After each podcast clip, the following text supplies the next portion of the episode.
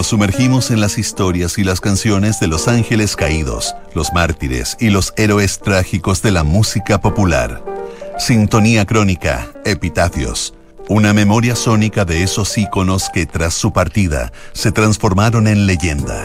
Con Bárbara Espejo y Rodrigo Santamaría. Auspicio de Servicios Funerarios María Ayuda. Duna. Sonidos de tu mundo. En el programa de hoy revisaremos la historia de los hermanos Morris y Robin Gibb de los Bee Gees. Estás en sintonía crónica Epitafios en Duna. El trío Bee Gees fue uno de los actos más populares del siglo XX y una de las formaciones más entrañables de la música a través de los hermanos Gibb. La muerte de los mellizos Robin y Morris dejaron a Barry el mayor como el único testimonio viviente de esta agrupación legendaria. En sintonía crónica epitafios en Duna, Morris y Robin Gibb, la fraternidad del pop. In the event of something happening to me. Preferiría que estuviésemos todos acá en vez de haber tenido tantos éxitos. Las palabras de Barry Gibb en el documental How Can You Mend a Broken Heart daban cuenta de la soledad que sentía el músico de 74 años por la ausencia de los mellizos Morris y Robin Gibb, hermanos y compañeros de ese memorable trío que fueron los Bee Gees. En varias décadas de carrera conocieron el éxito absoluto y también fueron desechados por una industria que los obligó a reinventarse tras la sobreexposición de su música durante la onda disco. Los mellizos Morris y Robin Gibb nacieron con 35 minutos de diferencia el 22 de diciembre de 1949 en la isla de Man, Gran Bretaña. Una parte de los años 50 la pasaron cantando en armonía junto a su hermano mayor Barry en un trío que solía presentarse en las salas de cine durante los intermedios de las películas. En 1958, toda la familia se trasladó a Brisbane, Australia, donde el trío comenzó a presentarse en espectáculos locales con el nombre de Brothers Kids. En ese país también tuvieron un programa de televisión y acortaron su nombre por las siglas PG, que evolucionó en esa marca mundial que serían los PGs.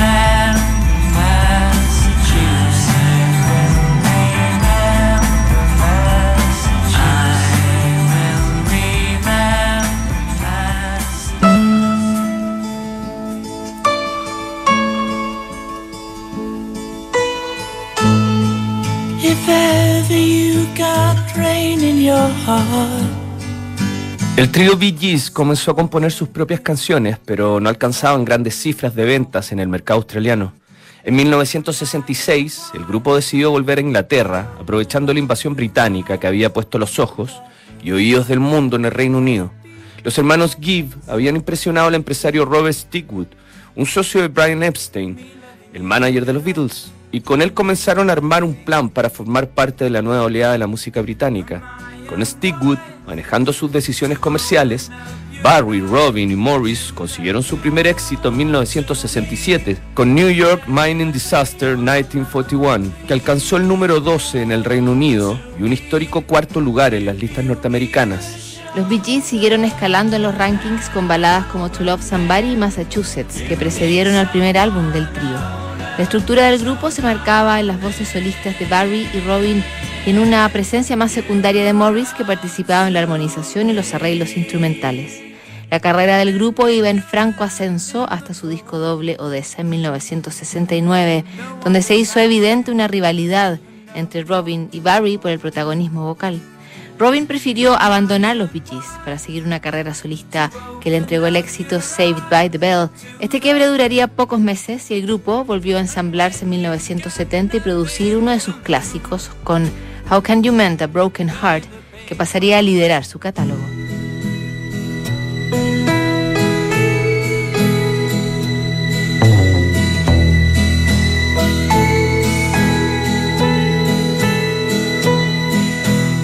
I can think of younger days when living for my life was everything a man could want to do.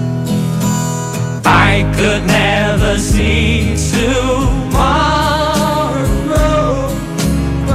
I was never told about the sorrows. How can you mend a broken heart? How can you stop the rain from falling down?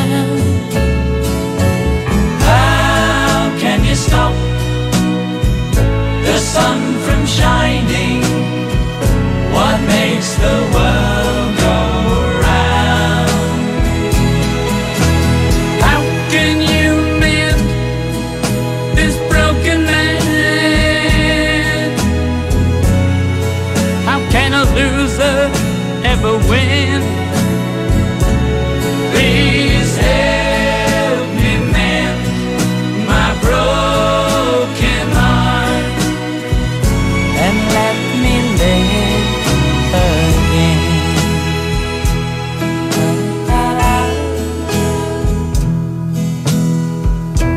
can still feel the breeze that rustles through the trees and misty memories of days gone by. We could never see tomorrow.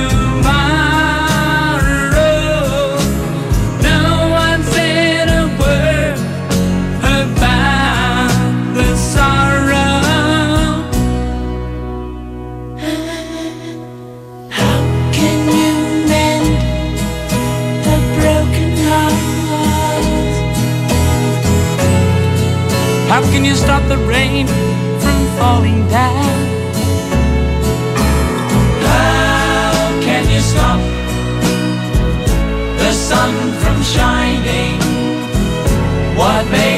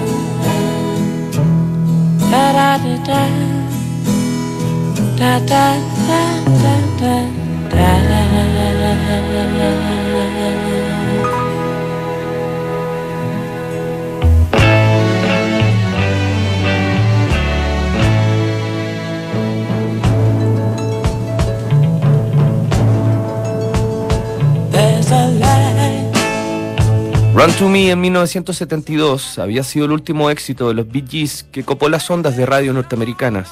Después de eso, el grupo desapareció de las primeras planas y cayó en una suerte de ostracismo musical. Es un poco ridículo ser Bee en un mundo de Enos, Alice y Bowies, había escrito un crítico de la revista Cream. En parte tenía razón, mientras el rock británico se había decantado por el glam y los Beatles se habían disuelto, ya no había espacio para el estilo meloso de los hermanos Gibb. En 1974 Eric Clapton había renacido de las cenizas con su disco 461 Ocean Boulevard, grabado en Miami. Clapton, que compartía manager con los Bee Gees, les aconsejó a los hermanos Gibb que se mudaran a Estados Unidos y se inspiraran en la música del país para sus nuevas composiciones. Al año siguiente, los tres ya se habían establecido en una casa de Miami y estaban grabando sus primeras sesiones en los estudios Criteria. Junto a ellos llegó el productor Arif Mardin, un conocedor del rhythm and blues que había trabajado con artistas como Aretha Franklin y Donny Hathaway. Arif Mardin tenía bastante claro hacia dónde debía migrar el nuevo sonido de los Bee Gees. El productor los orientó hacia lo que era el sonido de Filadelfia, liderado por los compositores Gamble and Huff. También le mostró lo que estaba en boga en los clubes de Nueva York, con los éxitos bailables de Hughes Corporation y de George McRae. A partir de ese momento los Bee Gees serían tabla rasa de su sonido convencional y entrarían en una nueva fase de creatividad.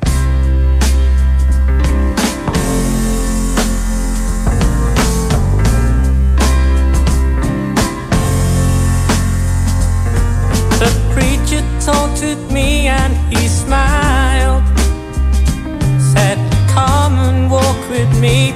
Come and walk one more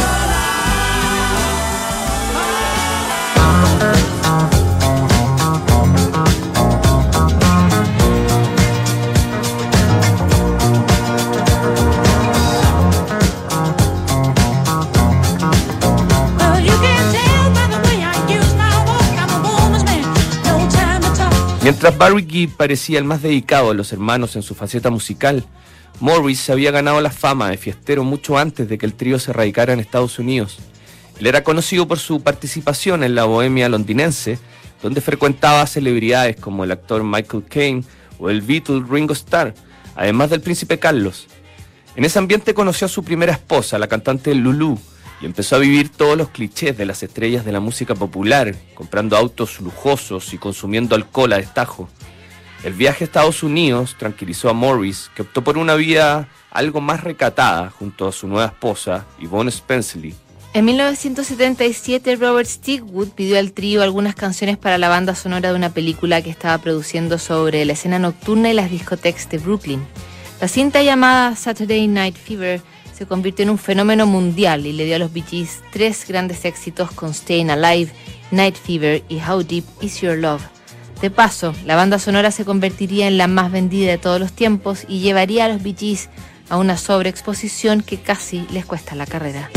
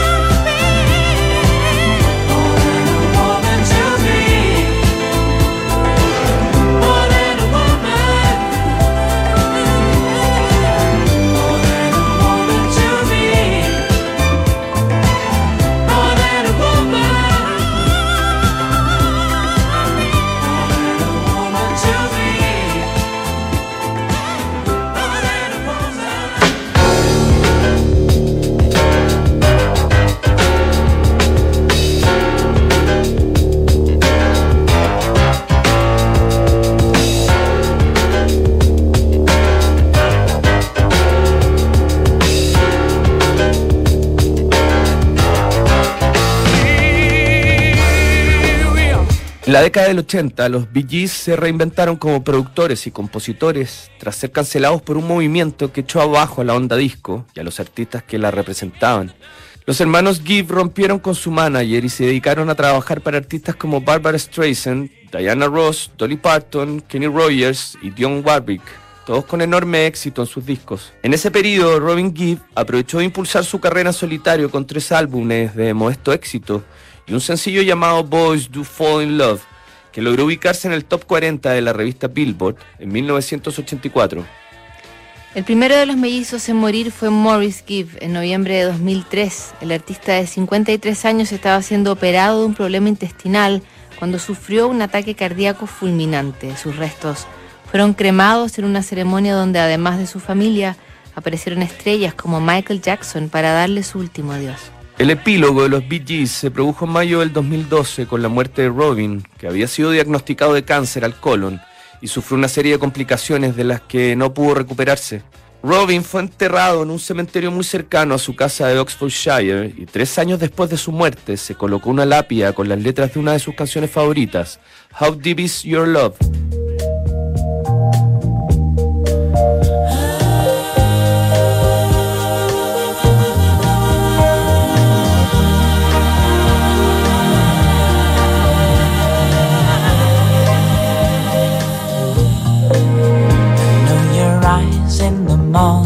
Sun. I feel you touch me in the pouring rain. And the moment that you wander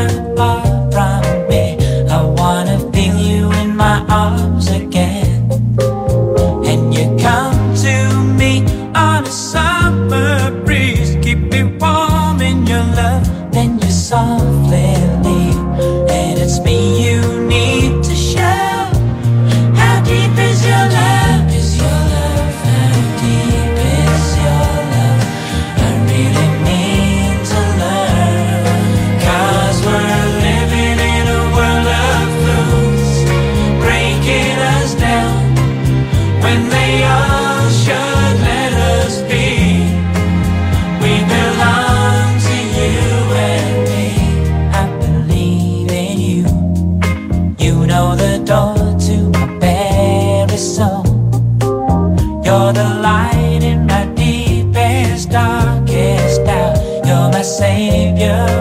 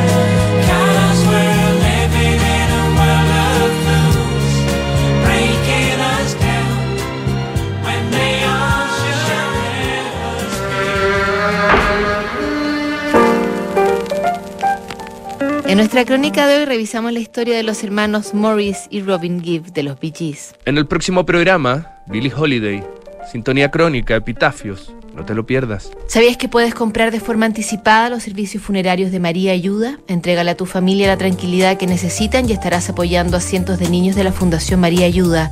Convierte el dolor en un acto de amor. Cotiza y compra en www.funerariamariaayuda.cl. Siguen aquí los sonidos de tu mundo. Estás en Duna 89.7.